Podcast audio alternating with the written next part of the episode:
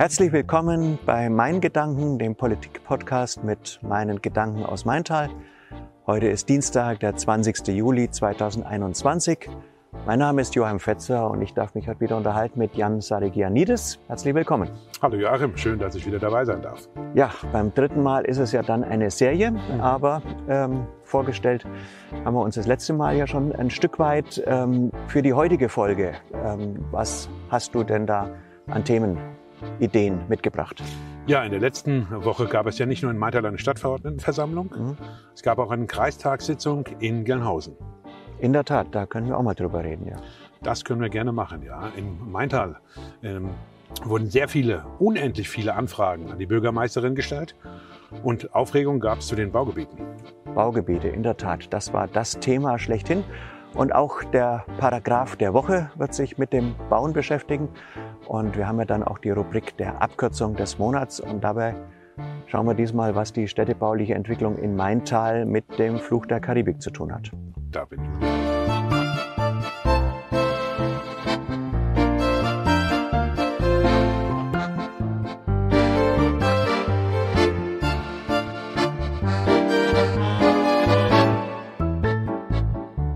Lieber Jan, ähm, die Ferien haben ja begonnen am letzten Wochenende. Ich hab, bin mal unterwegs gewesen und habe das dann auch am Verkehr am letzten Freitag gemerkt. Also es ist Ferienzeit. Ähm, mich betrifft das jetzt nicht mehr so sehr. Hast du eigentlich Kinder? Nein, ich habe keine Kinder. Ich habe viele Freunde, die jetzt auch Kinder haben und die sind teilweise jetzt äh, im Schulalter, teilweise sind sie auch schon in der Lehre.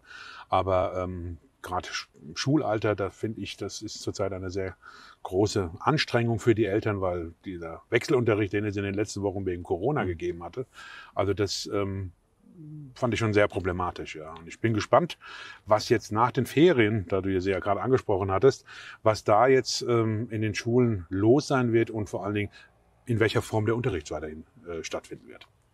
Früher war es ja immer so, dass wenn man dass zumindest bei Eltern mit schulpflichtigen Kindern, gerade wenn sie kleiner waren, die Ferienzeit war dann immer die anstrengende, weil man dann so voll im, voll im Einsatz war und war dann froh, wenn die Schule wieder losgeht. Mhm. Äh, aber jetzt ist im Moment kein Unterschied. Ähm, wir haben das ja auch letzte Woche im Kreistag da schon mal ähm, gehabt mit den Schulen, ähm, äh, wenn das da wieder wieder losgeht, wird es wieder Wechselunterricht geben. Was ist, wenn dann doch der ein oder andere Corona-Fall wieder auftritt? Ähm, das ja. war dann äh, doch Thema. Ja, aber was, äh, du hast jetzt eben den Kreistag erwähnt, aber Schule ist ja eigentlich Ländersache. Das ist jetzt mein Verständnis dazu. Ja. Deutscher Föderalismus, gell? das ist so ein, ist ja immer so ein Thema gewesen. Wir haben das ja im letzten Jahr, war das ja gab es ja mal immer so die Erwartung, dass die Bundesregierung äh, vielleicht irgendwie das alles bundesweit einheitlich beschließt. Und ich glaube, mittlerweile hat doch ganz Deutschland gelernt, äh, dass es Bundesländer gibt und dass viele Sachen eben Ländersache sind. Mhm. Zum Beispiel eben die Sache mit den Schulen, äh, mhm. das ist richtig. Und äh, in der Tat ist es auch so, alles was mit Lehrern und Unterricht zu tun hat, das ist auch Landessache. Aha. Aber die sitzen ja nicht irgendwie wie wir hier irgendwie am Main im Freien, sondern die haben normalerweise Gebäude. Ah, okay. Ich verstehe. Und die Gebäude, Okay. Das ist Sache des Schulträgers. Und jetzt fragt sich natürlich, ähm, warum sage ich jetzt Schulträger, warum sage ich nicht einfach Kreis? Mhm. Weil auch das ist wieder etwas komplizierter, als man das denkt. Es ist halt unterschiedlich. Also wir haben ja hier eine, bei Maintal eine, äh, eine noch nicht kreisfreie Stadt, mhm. Hanau. Mhm. Die ist zum Beispiel jetzt schon selber Schulträger. Okay. Ja, während alle anderen, auch Maintal, äh, Bad Sohnenthal, Münster und so weiter, das sind die Schulgebäude mhm. äh, Kreisangelegenheit. So, und das heißt, das war dann eben das Thema. Ähm, für den Unterricht ist das Land zuständig. Aber zum Beispiel die Frage, was passiert, wenn mal ein Dach undicht ist, das ist Aufgabe des Kreises. Mhm. Und auch so eine Frage, wie könnte man vielleicht mal Luftfilter einbauen? Eine gute Idee. Im mindestens zweiten Herbst mit Corona. Alle reden von vierter Welle. Und da gab es dann eben die Initiative schon vor Wochen, äh, insbesondere von unserer Fraktionsvorsitzenden, ähm, die da mit dieser Thematik sehr äh, vertraut ist, mit Schulen, Schulelternbeirat und so weiter und so weiter.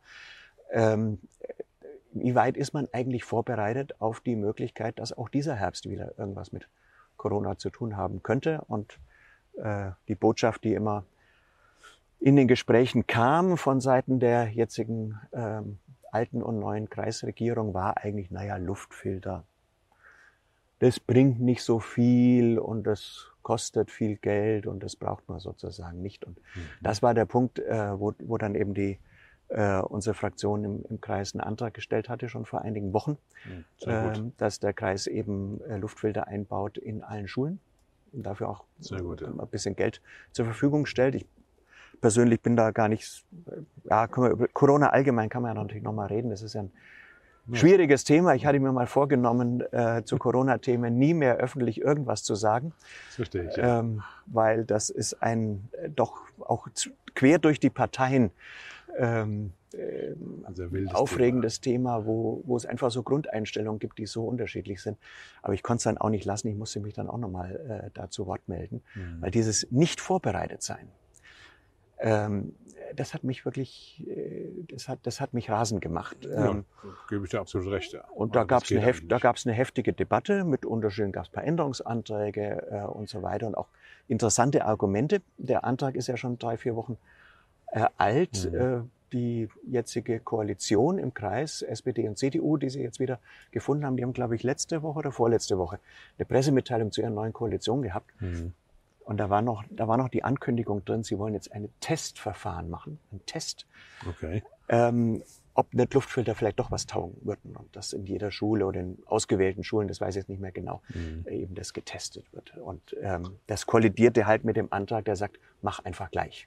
Ja, ich meine, also der Herbst kommt und ich glaube, wir haben einfach auch nicht so viel Zeit dafür also das war dann auch, für, das war wirklich äh, für manche wirklich ein Lacher, dann auch die Argumentation äh, im Kreistag, dass dann gesagt wurde, ja, wir haben jetzt nochmal drüber nachgedacht, äh, wenn wir das jetzt testen, äh, dann muss man die erst beschaffen und dann hat man den Test gemacht, wenn man den Test ausgewertet hat, dann muss man, wenn er positiv ist, die Sachen richtig erst beschaffen. Bestimmt. Dazu braucht man erstmal eine Ausschreibung. Mhm. Ähm, das heißt, wenn ich mir vorstelle, wir fangen mit im September an zu testen und dann kommt irgendwann eine Auswertung, dann sind die Dinger auch bis, sag mal, März oder April geliefert. Also. Und das ist dann doch jetzt auf die Idee gekommen, dass das mit dem Test keinen Sinn macht. Eine Erkenntnis, das ist sehr gut. Richtig. Also es hat sich dann, man merkt, da ist Dynamik drin in dem Thema. Zwischenzeitlich gab es ja noch äh, früher mal so Warnungen vom Umweltbundesamt, die dann sagen, ja, mhm. wenn die Leute dann nicht mehr lüften und nur noch mit Luftfiltern, mhm. dann hilft es vielleicht auch nicht. Aber Argumente dagegen gibt's immer. Ja, äh, diese Einschätzungen sind mittlerweile auch ähm, äh, fachlich nicht mehr gerechtfertigt. Auch das Umweltbundesamt hat sich an der Stelle korrigiert. Aber die, der Kreis kam halt einfach nicht in die Pötte. Mhm. Und auch jetzt war es wieder so, dass dann gleich der Landrat aufgestanden ist und angekündigt hat, am nächsten Dienstag, also der nächste Dienstag war jetzt heute, ja. im Kreisausschuss vorzuschlagen, äh, dass die Schulen ausgestattet werden, äh, und zwar Stufe 1 bis 6. Punkt. Warum gerade jetzt bis zur sechsten? So lange reicht eine Kreistagssitzung nicht, um darüber noch zu argumentieren, warum eigentlich bis zur sechsten. Ähm, okay. Ich weiß es nicht. Also ähm, grob gesagt, man will halt einfach nicht richtig. Also, nein, es gibt schon, man kann schon Argumente finden. Also dass, dass ich sage mal, dass Wechselunterricht äh, mit digitalen Anteilen in einer neunten Klasse besser geht als in der zweiten. Verständlich. Okay, also das Kleine haben Vorrang, das verstehe ich sozusagen. Aber wo macht man sozusagen den den Schnitt. Dafür gibt es eigentlich nur mäßige Gründe. Man kann vielleicht sagen, okay, es könnte ja vielleicht irgendwann mal auch für die unter 16-Jährigen mal eine Impfempfehlung geben. Und wenn die dann anfangen zu impfen und ah, so, das dass über die Ecke könnte man dann natürlich mhm. argumentieren, dass es weniger notwendig ist. Aber wenn man das mal, also man muss halt wieder optimistisch sein. Und das mhm. ist, macht mich schon ein bisschen fassungslos oder nicht nur mich ähm, mit dieser Frage des Optimismus äh, wird schon nicht so schlimm werden, wird mhm. schon an uns vorbeigehen. Ähm, das haben wir das. eigentlich doch jetzt in den letzten anderthalb Jahren schon zwei oder drei oder viermal erlebt. Und ja. ich äh, bin ja selber in dieser Corona-Thematik und ich glaube, wir ticken da ähnlich, wenn ich uns da. Mit Ich bin ja nicht einer von den ganz Ängstlichen, äh, ja. die immer sagen, Mensch, wir müssen der höchste Sicherheit äh, haben. Und ich ich kann mir auch vorstellen, wenn man da die nötige Kaltschnäuzigkeit hat, dass man das auch ohne Luftfilter und so weiter den Herbst durchsteht, wenn man einfach mal beschließt, auch dann, wenn es die eine oder andere Infektion gibt, da muss nicht mhm. gleich die ganze Schule in Quarantäne, da kann man, man hält halt mal durch und dann passiert das, was der Herr Lauterbach, den mögen wir ja beide. Ne? Absolut, ja. Absolut, absolut, ne? absolut. Ähm, uh. Was der, ja, was der sozusagen da jetzt mal prognostiziert hat, dann hat man halt den einen oder anderen Risikofall, dann hat man halt auch mal ein paar Kinder, die dann an Long, mit Long-Covid erkranken und das muss man halt dann in Kauf nehmen. Wenn es denn so ist. Genau, das könnte man tun, aber so wie ich unsere Kreisregierung einschätze, wollen sie so ein Risiko nicht eingehen und werden mhm. die Ersten sein. Ich meine, was noch, Silvester, ne? ja. ne? Ausgangssperre ja. und äh, also Oder die Fraktion Vorsicht ist ja doch ähm, sehr ausgeprägt. Im, im Kreis ausgeprägt. Ja. Und äh, deswegen, wenn man schon dann dazu der Fraktion Vorsicht gehört, dann ist es für mich vollkommen unverständlich, dass man dann nicht jetzt sagt, wir tun alles, mhm. um das Risiko zu minimieren, die Schulen wieder schließen zu lassen. Denn es gibt halt nicht nur Gesundheit, sondern es gibt halt auch Bildung. Mhm. Es ist irgendwie schon vielleicht auch ein Thema. Ja, also das ist eine ähm, sehr gute Information auch ähm, zum Thema Corona. Ich glaube, da kann man sich im Gespräch dann sehr gut vertiefen und ich glaube, das wird sogar noch ein extra Thema werden. Ähm, daher würde ich gerne mit dir nochmal ähm, auf die nächste Frage kommen und nach Maintal zurückkehren. Und zwar, ähm, wir hatten ja jetzt hier bei der letzten Stadtverordnetenversammlung eine, also ziemlich am Anfang eine sehr, sehr lange Zeit, wo sehr viele kleine und große Anfragen an die Bürgermeisterin gestellt worden sind. Ja, und ähm, was ist denn da der Unterschied? Kleine und große Anfragen, das ist ja irgendwie, es klingt irgendwie süß und irgendwie lustig, aber es ist jetzt nicht so äh, verständlich oder ersichtlich, wenn man das dann so mitbekommt und sieht. Vielleicht kannst du uns da ein bisschen erhellen. Es war ja auch wirklich extrem in dieser Sitzung. Mhm. Ich glaube, wir hatten 14 kleine Anfragen und dann kamen nochmal 10 große. Ungefähr. Und ich glaube, insgesamt anderthalb Stunden und dann eine Anfrage schloss sich dann noch eine aktuelle Stunde an. Ja. Also bis dann sozusagen das Thema der Anträge kam, ja. ähm, waren ja schon äh, zwei Stunden mindestens vorbei. Also mehr ja. als die Hälfte der Zeit auf jeden Fall durch. Hat ja dann auch dazu geführt, dass äh, am Ende nach Tagesordnungspunkt 8 von 24 auch Schluss war und gibt ja dann eine Sondersitzung. Äh, also das war schon extrem und äh, kann nicht genau sagen, woran das lag, dass das mhm. jetzt so extrem war, äh, aber vielleicht mit dem, was diese Anfragen eigentlich sind. Mhm. Die sind nämlich gar nicht so sehr nur ein Informationsinstrument. Also dann man sagt, oh, ich möchte mal was wissen und ich frage da mal was. Ja sondern die sind verankert in der hessischen Gemeindeordnung im Paragraph ähm, 5, glaube ich, aber ist auch egal. Mhm. Ähm, da ist nämlich beschrieben, wofür eine Gemeindevertretung, in unserem Fall die Stadtverordnetenversammlung, da ist. Nämlich einerseits Dinge zu beschließen, das ist ja klar, und die Anträge, ja. Abstimmungen und äh, Mehrheitsbeschlüsse und ähnliches. Und dann aber eben auch zu überwachen, den Magistrat zu überwachen, die Verwaltung zu überwachen. Mhm. Und bei den Instrumenten der Überwachung da kommt dann, wir mal Akteneinsicht äh, machen und, äh, und ähnliches, aber da ist ein wesentliches Instrument, sind die Anfragen. Das heißt, ah. in der HGO ah. sind die Anfragen ein Instrument der Überwachung. Und so ist es dann eben auch, dass dann der Kollege sagt, es, wir haben doch da vor zwei Jahren mal einen Beschluss gefasst, dass äh, der FSV Bischofsheim eine Flutlichtanlage bekommen soll mhm. und die an der dicken Buche eine Lärmschutzwand. Und dann kommt eben dann die Anfrage, was ist denn nach anderthalb Jahren eigentlich aus diesem Vorhaben geworden? Okay, ich verstehe, da merkt man, das ist dann sozusagen das Thema der Überwachung. Mhm. Ja.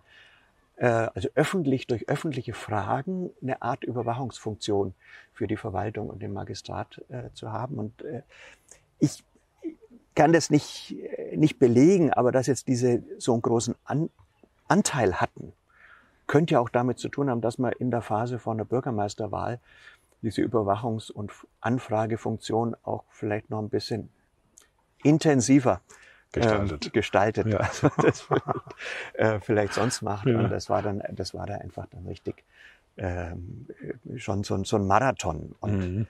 ähm, ja, du hattest die Frage war ja noch die, ähm, die kleinen und die großen. Genau, der Unterschied zwischen klein und groß, was das genau, dann. Das gibt's in der hessischen Gemeindeordnung, da steht nichts dazu. Da gibt's nur sozusagen Anfragen, müssen beantwortet werden. Okay. Und mit dem mit dem Unterschied groß und klein sind wir jetzt in der Geschäftsordnung ähm, unserer Stadtverordnetenversammlung. Ah die wir ja auch in der konstituierenden Sitzung ein bisschen verändert mhm. hatten, ähm, in denen geklärt ist, dass es eben diese zwei Gattungen gibt mit den großen und kleinen Anfragen. Und der Unterschied ist nicht, wie lange ist die Anfrage geschrieben, mhm. Sondern wie lange hat die Verwaltung Zeit, sich darauf vorzubereiten. Also die großen ah. Anfragen, die haben eine Vorlaufzeit, die müssen, glaube 19 Tage vor der Stadtverordnetenversammlung eingereicht sein. Okay. Die kleinen Anfragen müssen 82 Stunden vorher äh, oh ähm, äh, eingereicht sein.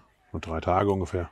Ähm, genau, wenn wir die, äh, das umrechnen, dann sind das drei Tage. Da wir aber Montagabend immer Sitzung haben, wenn man mal drei hm. Tage zurückrechnet, also 82 Stunden, bist du am Freitagabend. Das heißt, wenn am Freitagnachmittag oder späten Nachmittag eine Anfrage eingeht, mhm. dann heißt es faktisch, es bleibt der Montag. Ja. Richtig, ja. So, und insofern sind die Kleinen eben, eben diejenigen, die dann auch schnell recherchierbar sein müssen. Alles, was größer mhm. sind, dann eben die Großen. Das ist der Haupt, Hauptunterschied. Es gibt dann noch die, die Art, wie sie beantwortet werden. Das war auch komisch. Sonst ist oft so, dass die großen Anfragen, da gibt's dann eine schriftliche Ausarbeitung. Ja. Ähm, die, äh, und die können, da kann es dann, ist es normalerweise eigentlich so, die liegen, sind schriftlich beantwortet und dann fragt der Stadtverordnetenvorsteher und das und das ist die Anfrage und dann kommt immer der Ruf aus den Fraktionen, reicht schriftlich, reicht schriftlich, reicht schriftlich und deswegen kriegt man das sonst oft gar nicht mit, ja, weil es dann einfach äh, sehr kurz durch ist. Aber diesmal war es natürlich auch bei den Sachen so, vielleicht hast du es noch, der, der, ich glaube der Herr Kaiser war es, der Stadtrat, ja. der bei irgendwas dann mal so, ich sagte, ich schaue jetzt mal zurück zum Stadtverordnetenvorsteher, ob ich das wirklich hier alles vorlesen soll. Genau, ja. dann sagte der, soll man das vorlesen und ja, ja, ja, muss vorgelesen werden. Also man hat gemerkt, dass diesmal, wir wollen das jetzt hören. Ja, Joachim, da ähm, kommt bei mir nochmal die, gleich die nächste Frage auf. Wer entscheidet denn überhaupt, was eine kleine und große Anfrage ist? Ja, zunächst mal entscheiden es die Fraktionen, die die äh, oder die Stadtverordneten, die die Anfrage stellen mhm. äh, und haben eben dann die Vorgabe, eine große Anfrage, stell sie bitte 19 Tage vorher spätestens.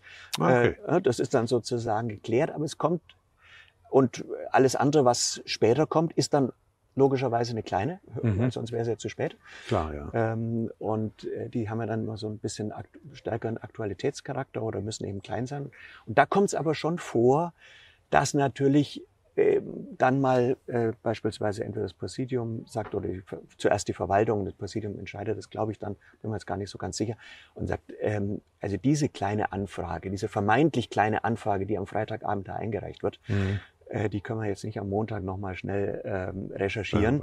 die ja. nehmen wir als große Anfrage, dann aber erst in die nächste Sitzung. Mhm. Und es ist ja schon immer eine Frage im politischen, Ge äh, ist ja das Getümmel. Timing manchmal wichtig. Natürlich, ja. Und insofern äh, ist, ist man dann schon daran gehalten, wenn man eine kleine stellt, dann sollte die auch so sein, dass jeder Vernünftige dann eben sagt, okay, die kann man auch schnell recherchieren, mhm. äh, weil sonst hat man einfach Pech und ist dann erst einen Monat später und manchmal ist ja dann auch schon eine Wahl vorbei. Ne? Ja, klar. Also wir hatten das ja diesmal, da gab es, glaube ich, äh, weiß nicht von wem, auf jeden Fall gab es ja so eine kleine Anfrage, ich glaube, es war eine kleine, die einfach sagte, diese Baugebiete, äh, städtebauliche Studien und ähnliches, die uns in letzter Zeit vorgestellt worden waren, mhm. ähm, rechnet doch bitte mal zusammen, wie viele Wohneinheiten da jeweils erwähnt waren. Mhm. Und es waren dann so eine hm. kleine, kleine Tabelle, eins, zwei, drei, vier, fünf, wie viele das waren. Ja. Ähm, und das war dann schon so eine Zahl, äh, wenn man das umrechnet in Menschen, dann sind es 3000 Menschen oder ähnliches, die da mhm. äh, alleine schon im Gebiet rund ums Obleck ähm, mhm. mal erwähnt waren. Mhm. Und äh, dann kam natürlich gleich, ja, das ist dann eben auch eines dieser ähm, Instrumente, die die äh, Gemeinde, äh, die nach die Geschäftsordnung vorsieht, ja. äh, dass man sagt, okay, zu dieser Frage äh, beantragen wir jetzt eine aktuelle Stunde. Mhm. Und die gab es dann eben aus, praktisch eine halbe Stunde, wo dann über dieses Thema nochmal gesprochen wird. Und deswegen kamen wir ewig lang nicht zu den Anträgen. Ja, das war, war das eigentlich Baugebiet, Baugebiet, wie viele ja. Menschen sollen hier zuziehen. Eine ganze halbe Stunde nur über dieses Thema debattiert. Ja, dann hat sich das dann natürlich in die Länge gezogen, natürlich. So ist das. Genau. Aber Joachim, da würde ich gerade zur nächsten äh, Frage kommen, zum Aufreger der Woche. Da ist es ja so gewesen, dass die Frau äh, Bürgermeisterin, Frau Böttcher, da dementsprechend die Aussage getroffen hat, so ziemlich am Ende der Sitzung, dass sie in die Ecke des Investors getrieben wird. Bezüglich der Baugebiete, besonders des Realgeländes. Ähm, wie ist denn da deine Sicht der Dinge und was ist denn da deine Meinung dazu? Naja, also die Ecke des Investors, ähm, mal abgesehen davon, dass ja die erstmal die Frage ist, was ist eigentlich so schlecht in der Ecke eines Investors zu sein? Weil Investoren sind ja keine bösen Menschen, sondern mhm. da gibt es erstmal Organisationen, die einfach sagen, äh, wir kaufen da mal so ein Grundstück, in dem Fall ging es um das Realgelände in mhm. Dörnichheim, mhm. ähm, äh, das jetzt eben einen neuen Besitzer gefunden hat und äh, der da eben investieren will. Mhm. So, und das ist zunächst mal nichts Schlechtes und der will halt ziemlich viel investieren ähm, und will da ziemlich viel bauen. Mhm. Und äh, so, und da gab es eben haben die dann eben eine Studie gemacht, die wurde vorgestellt, zuerst im kleinen Kreis, dann im, äh, im Klima- und im Bauausschuss. Mhm. Und also die Studie ist schon so, dass wenn man sie jetzt mal vergleicht mit dem ISEC, also im, äh, ähm, und den Vorgaben, die wir da normalerweise üblicherweise haben, mhm. dann weicht das schon sehr ab. Also in diesem Realgelände, äh, ich meine, du kennst es, es ist viel Asphalt und dann steht da dieser Realmarkt. Mhm. Wenn man sich dann vorstellt, dass dort äh, nicht nur erstens das gesamte Gelände, Tiefgaragen drunter sind, dann Einzelhandel schon in ähnlicher Größe gebaut wird und mhm. dann aber, ich sag mal, zwei bis äh, fünf oder sechsstöckig äh, äh, mhm. ansteigen, dann da ein Wohngebiet ist mit mhm. etwa, ich glaube, es waren 400 Wohneinheiten, die da mhm. entstehen sollen, dann ist da mhm. pro Hektar, sind es dann nicht, wie es im ISEC vorgesehen ist, 40 oder 45 Wohneinheiten, sondern ja. sind es halt mal 150. Das heißt, es mhm. hat mit den üblichen Maintaler Standards überhaupt nichts zu tun. Und so, und jetzt ist die Frage, was äh, die Ecke des Investors. Das ist ja ganz normal. Wenn jemand da investiert, dann kann er sowas wünschen. Und jetzt ist die Frage, welche Rolle spielt die Bürgermeisterin? Mhm. Und da gab es schon massive, äh, also den Vorwurf, dass sie ihrer Rolle als Vertreterin der Stadt Maintal nicht gerecht geworden sei. Mhm. Ich formuliere das als sei. Mhm. Äh, sondern im Prinzip eins zu eins einfach den, den hübschen und äh, optisch ist er tatsächlich hübsch. Äh, äh, äh, die optisch die Studie des Investors genommen hat und sagt, die legen wir jetzt mal im Ausschuss in der Stadt Vollen vor, mhm. als Grundlage für die Entwicklung eines Bebauungsplanes. Mhm. mhm. Ähm, und äh, ja, es, also da war schon Aufregung unterwegs, da war auch Adrenalin unterwegs. Mhm. Äh, ich meine, man kann diese Folgen ja anschauen. Diese Folge der Stadtverordnetenversammlung ist wirklich nachsehenswert. Mhm. Kann man auch sehen, wie doch, ich sag mal, aufrecht gefasst jemand dann mit solchen Vorwürfen umgeht. Mhm. Ähm, weil das hat ja dann am Ende schon was mit Amtseid zu tun. Der Bürgermeister hat die Interessen der Stadt Maintal zu vertreten. Aber Richtig, die Frage ja. ist natürlich, was sind die Interessen der Stadt Maintal? Und ja. das wurde halt dann nicht ganz deutlich äh, mhm. was da sozusagen jetzt die, die Haltung ist. Also mich hat es ein bisschen gewundert. Ich finde es okay, dass ein Investor sich was wünscht. Mhm. Ich finde es auch okay, dass das debattiert wird, aber da gibt es ja erstmal Gespräche mit, äh, mit, mit Verwaltung und Magistrat. Mhm. Und irgendwie müsste man dort dann hingehen und sagen, liebe Investoren, hier ist das ISEC. Ähm, wenn ihr dann im Ausschuss äh, vortragt, dann erwähnt doch bitte als ersten Satz, dass ich die Bürgermeisterin sehr deutlich gemacht hat, was hier in Maintal an der, Erwartungen ist. State of the Art ist, ja. Das war, also, es ist jedenfalls nicht deutlich geworden. Mhm. Wir sind bei den Gesprächen nicht dabei. Wir, ja, also man soll da auch mit den Urteilen ein bisschen, ein äh, bisschen vorsichtig sein. Vielleicht, vielleicht findet die Bürgermeisterin die Planung einfach gut mhm. und hält die für die Interessen von Maintal. Das mhm. ist auch möglich. Dann ist es nicht die Ecke des Investors, ja. dann ist es die eigene Haltung. Ja. Aber es ist eben nicht deutlich geworden. Was das für, äh, was da die Position ist. Und ich will da nicht über die Motive spekulieren, mhm. ähm, aber ich sag mal so, die Verteidigung äh, dieser beispielsweise dieser Bebauungsdichte und ähnlicher mhm. Vorstellungen, ähm, die kam nicht sehr offensiv aus Bürgermeisterin Mund und das war dann der Vor Vorwurf, ob ja ob zu Recht oder Unrecht. Ja, das muss man dann halt vielleicht bei der nächsten Sitzung, die es ja dann auch demnächst wieder gibt, dann nochmal dann genauer dann anschauen. Ähm, ja, es ist ja was anderes beschlossen worden. Es gab einen Änderungsantrag dann mal wieder von der, von der Kooperation. Ja. Und die gesagt haben, pass auf, wir leiten jetzt gar keinen äh, äh, Entwicklung, Bau, äh, ein, sondern ja. äh, wir geben jetzt nochmal das Ganze zurück. Wir hätten noch gerne nochmal ein paar andere Vorschläge. Eine extra Runde nochmal dann Da gibt's jetzt erst nochmal eine extra Runde. Kommen wir nochmal zum Paragraph der Woche. Da war bei Top 7 der letzten Stadtverordnetenversammlung ähm, die Grundsätze der städtebaulichen ähm, Verträge, ja. Verträge genau, ja. ja. Ähm, da haben die kurz so ein bisschen den Baupar, äh, der, vom, also Paragraph 34 und 36 vom Baugesetz äh, ähm, äh, erwähnt und ähm, kannst du uns was dazu sagen, weil das klang irgendwie interessant und es ist irgendwie nicht ganz klar, was das bedeutet. Ich versuch's. Äh, muss, muss ich wirklich sagen, ich versuch's. Ähm, wir haben ja, äh, wir haben ja hinterhin viel Baujuristen oder äh, in der Stadt von Versammlung. Insofern kann man jetzt, kann man jetzt richtig blamieren. Ja, aber, äh, aber ja nicht vor mir also, das es gab, also erstens, es gab diesen, es gab einen Entwurf für städtebauliche Verträge. Das war schon ein Antrag, den äh, hatte die SPD schon vor, vor Monaten eingebracht mhm. und jetzt gab es ihn in einer veränderten Form. Ähm, äh, durch, äh, durch die Kooperation gab es also Änderungsanträge. Das ist sozusagen das Thema städtebaulicher Verträge. So, und in einem Abschnitt mhm. dieses Antrags der städtebaulichen Verträge sind diese Paragraphen 34, 36 des Baugesetzbuches erwähnt. Mhm. So. Deswegen sozusagen erst nochmal städtebauliche Verträge. Mhm. Ja, das, ist, äh, das ist nämlich woanders, Paragraph 11 oder irgendwas Baugesetzbuch. Okay. Ähm, die werden zunehmend geschlossen. Da geht's im Wesentlichen um Geld. Nämlich, wenn irgendwo ein Baugebiet neu erschlossen werden muss, wenn es noch keine Bebauungspläne gibt. Mhm. Und wie jetzt Beispiel, oder jetzt im Fall von, von Real oder äh, anderen Fällen dann Investoren kommen, dann gibt es mittlerweile immer mehr die Übung, dass man sagt, da kommt jemand, der will da investieren. Wir schließen erstmal einen städtebaulichen Vertrag, in dem dann zum Beispiel drinsteht, dass die gesamten Kosten mhm. für die Entwicklung, Bebauungsplan und so weiter von dem Investor getragen wird und nicht mhm. von der Stadt. Ne? Mhm. So. Und in, so in dem Rahmen kann in städtebauliche Verträge alle möglichen anderen Wünsche noch eingesetzt werden. Und mhm. die kann man im Einzelfall schließen und kann da zum Beispiel sagen, äh, bei dem Baugebiet, wir hätten da gern, da muss jetzt Photovoltaik irgendwie aufs Dach oder mhm. da muss dieses oder jenes passieren. Das, mhm. äh, sind alle möglichen Wünsche. Mhm. So, das ist im Prinzip Verwaltungshandel im Magistrat.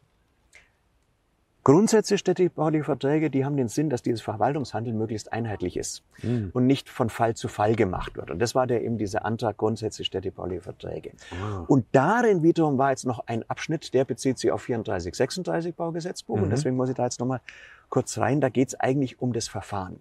Denn so ein Bauantrag am Ende, der wird ja nicht bei der Stadt Maintal gestellt, sondern bei der Baugenehmigungsbehörde. Das ist bei uns der Kreis. Mhm. So, und dann gibt's im Paragraph 34 bestimmte Regeln, wann sowas genehmigt und äh, geprüft werden muss. Mhm. Und im Paragraph 36 steht, dass der Kreis das dann, die Baugenehmigungsbehörde, im Einvernehmen mit der Stadt ah. zu tun hat. So, und okay. das heißt, Bauantrag nach Gelnhausen, Gelnhausen fragt Stadt, Stadt Einvernehmen und so weiter. Ja. Und da gab's jetzt diesen einen Abschnitt, der sagt, pass mal auf, wir definieren gleich mal, mhm. das Einvernehmen gilt als hergestellt. Ah. Wenn zum Beispiel im Nachbargrundstück schon irgendwie äh, im Prinzip in unmittelbarer Nähe das gleiche oder ein sehr ähnliches Gebäude steht und sonst grundsätzlich städtebaulich nichts dagegen spricht, mhm. dann gilt das Einvernehmen hergestellt. Okay. Und da waren noch drei, vier andere Sachen dieser Art, um einfach die Verfahren ein bisschen zu beschleunigen. Also dieser Teil ist eigentlich ein äh, Verfahrensbeschleunigungsinstrument. Äh, Wie gut sich das bewährt, wird man sehen. Ja, Aber eigentlich wirklich ein juristisches Verfahrensdetail, aber die Frage, wie schnell laufen Verfahren, ja. ist natürlich schon immer wichtig. Ne? Ja, klar. Ja. Also es ist auch ein gewisser Standard, der da gewährleistet wird, um dann dementsprechend da den Ablauf zu gewährleisten. Um den Ablauf schneller zu machen, ja. genau. Super. Ähm, Joachim, vielen Dank erstmal dafür. Da komme ich jetzt auch zur nächsten und zur ähm, letzten, zum letzten Punkt, zur Abkürzung dieser Woche. ISEC. Sagte das etwas? Also nach dieser Stadtverordnetenversammlung ja. muss es eigentlich jedem was sagen. Das okay. kam nämlich ständig vor. Das ist dieses integrierte Stadtentwicklungskonzept. Ah, okay. Ähm, was, was, da, was ich da vorhin schon mal erwähnt hatte. Genau. Ähm, das ist ein, ähm, ja, es ist halt erstmal ein Konzept. Das heißt, mhm. es ist Papier. Äh, man kann es auch auf der Homepage der Stadt Maintal, wenn wir viel Zeit haben, können wir das unter Podcast mal den Link setzen, falls man das darf. Das gibt's immer. Können wir ähm, bestimmt, ja. Sozusagen zur Stadt Maintal, zu, zum integrierten Stadtentwicklungskonzept. Das ist so ein 90-Seiten-Dokument äh, mit Tabellen und allem Möglichen. Mhm. Ähm, das ist in einem relativ langwierigen Prozess beschlossen worden. Ich war da an dem Prozess nicht beteiligt, mhm. aber von allen Beteiligten hört man auch in dieser letzten Sitzung immer wieder, dass das schon eine, ein längerer Prozess war und 2017 war dann die Verabschiedung. Oh, okay. Äh, und was soll da passieren? Da haben sich eben mit Gutachten, mit äh, Planungsbüro und Magistrat und dann eben auch äh, Bürgerbeteiligungsverfahren mhm. und äh, Stadtverordnetenversammlung hat man versucht, ein Konzept zu machen, wie man sich die städtebauliche Entwicklung in Maintal vorstellt. Oh, Weil Idee. wir sitzen ja hier, wir sitzen hier am Main, wir sitzen mhm. gleichzeitig im Rhein-Main-Gebiet. Das ist eine Metropole. Wir sind im Main-Kinzig-Kreis. Da gibt's ja schon auch sehr viel Land. Und wer sozusagen vom Realgelände nach Hochstadt zur Hartig geht, der kommt sozusagen aus, ist in zwei Welten unterwegs. Ja, verstehe. Und mein Teil hängt ja so ein bisschen dazwischen, wo wollen wir hin? Mhm. Ja, sind wir Teil dieser Rhein-Main-Metropole? Region. Das ja. sind wir natürlich. Das heißt, wachsen, wachsen, wachsen, bauen, bauen, bauen. Gleichzeitig sind wir natürlich auch ein Übergang äh, in den Main-Kinzig-Kreis, wo doch äh, eine gewachsene, manchmal ja auch dörfliche Kultur äh, existiert, die auch was Bewahrenswertes hat. Mhm. Und das ist eigentlich das Thema dieses Stadtentwicklungskonzept. Wie will man sich entwickeln? Sehr gut, ja. Und da wurde halt lang mal gearbeitet. So, und zum Beispiel eben so, so Details festgelegt, ne? so, wo mhm. dann eben drin steht, Bebauungsdichte in einem Wohngebiet 40 bis 50 45, 45 Wohneinheiten mhm. äh, je Hektar. Oder im Regelfall wollen wir maximal vier Vollgeschosse. Ne? Mhm. Und wenn dann äh, jemand kommt, wie das war jetzt vorhin beim Realgelände, ja, oder genau, auch ja. anschließend hat dann gesagt, wir haben jetzt 150 Wohneinheiten. Mhm. Dann gibt es natürlich Leute, die sagen ISEC, ISEC, ISEC, also ja. integrierte Stadtentwicklungskonzept. Ähm, äh, wo, was ist das eigentlich? Und das heißt, die Frage ist kurz gesagt, mein Teil entwickelt sich, da mhm. gibt es ja auch eine Öffentlichkeitskampagne. Und ich die Frage ist, mein Teil entwickelt sich halt und wir schauen mal, was rauskommt. Oder wir haben ein Konzept und wir bestimmen eigentlich, wie es sich entwickelt. Ja. Also und, wir haben eigentlich eine Grundlage, wenn du das so sagen möchtest. Naja, es ist ja nicht ganz klar, äh, sozusagen, welchen Stellenwert das hat, mhm. dieses Stadtentwicklungskonzept. Mhm. Ja, weil da ist ja vieles, ähm, äh, vieles drin. Es ist ja kein Rechtstext. Es mhm. ist eben ein Konzept. Mhm. Und ich meine, ähm, dass die Bürgermeisterin auch in einem Ausschuss gesagt hat, das ist ja eine Leitlinie. Und sie ah. ja sozusagen sehr deutlich immer sagt, qualitatives Wachstum haben wir mhm. beschlossen. Und dann gibt es halt andere Kollegen, die sagt, 40 bis 45 Wohneinheiten haben wir beschlossen. Mhm. Das, das ist, eine andere Diktion. Genau. Ja? Das sind andere Grundauslegungen. Und sie hat, ich glaube, sie hat da mal irgendwo gesagt, das ist Leitlinie. Und ähm, also, kennst du Fluch der Karibik? Ja. Da war doch was. Da war was, gell? Ja, ähm, da, da kommt doch das immer wieder mal wie mal vor, das war dieser Piratenkodex. Und ich habe das jetzt ah, nochmal nachgeschaut. Folge okay. 1. Okay. Äh, Diskussion zwischen ähm, äh, dieser Elisabeth und, ja, ähm, und Bar dem Captain Barbossa. Barbossa genau, genau, ja. Captain Barbossa. Ja, genau. Und Stimmt, sie beruft sich dann auf den Piratenkodex ja. äh, und sagt, äh, hier nach dem Piratenkodex muss dann und dann was passieren. Und sagt, also, das könnt ihr mal schön wünschen. Mhm. Aber ähm, erstens gilt der Piratenkodex für Piraten und Stimmt. du bist nicht. Ja, richtig. Und zweitens ist der Kodex ja eher sowas wie eine Leitlinie mm, okay. und nicht wirklich bindendes Recht. Ja, okay. The code is more what you call guidelines than actual rules. Welcome aboard the Black Pearl, Miss Turner. Und, verstehe, ja. und es ist halt jetzt die Frage, okay. ob das ISEC nur für Maintaler gilt oder auch für zugereiste Investoren. Ja, verstehe, ja. Und ob es wie viel Rechtscharakter hat oder vielleicht doch eher sowas ähm, wie eine Leitlinie ist. Und das wird man noch eine ganze Weile diskutieren müssen. Ja, es bleibt spannend auf alle Fälle. So, und äh, aber ich merke, ähm, bevor wir jetzt Captain Barbossa und aktuell amtieren der Akteure der Maintaler Politik ähm, unmittelbar äh, äh, vergleichen, ja. äh, werden wir diese Folge der Main-Gedanken äh, einem Ende zugehen ja. lassen. Ja. Ähm, danke, Jan, für dieses Sehr gerne. Gespräch. Ich freue mich schon auf die, auf die nächste Sitzung beziehungsweise auf das nächste Gespräch. Die ist ja relativ bald. Ja. Danke ähm, an Michael Krass für die Technik und äh, danke Ihnen, dass Sie uns bis hierher begleitet haben äh, zuhörend, wenn Sie dies als Podcast verfolgen, äh, zusehend, wenn Sie die Videovariante gewählt haben. Ich würde mich freuen, wenn Sie beim nächsten Mal wieder dabei wären bei Mein Gedanken, dem Podcast mit meinen Gedanken am Main. Und jetzt denken Sie einfach weiter, wo immer Sie sein dürfen. Ihr Joachim Fetzer.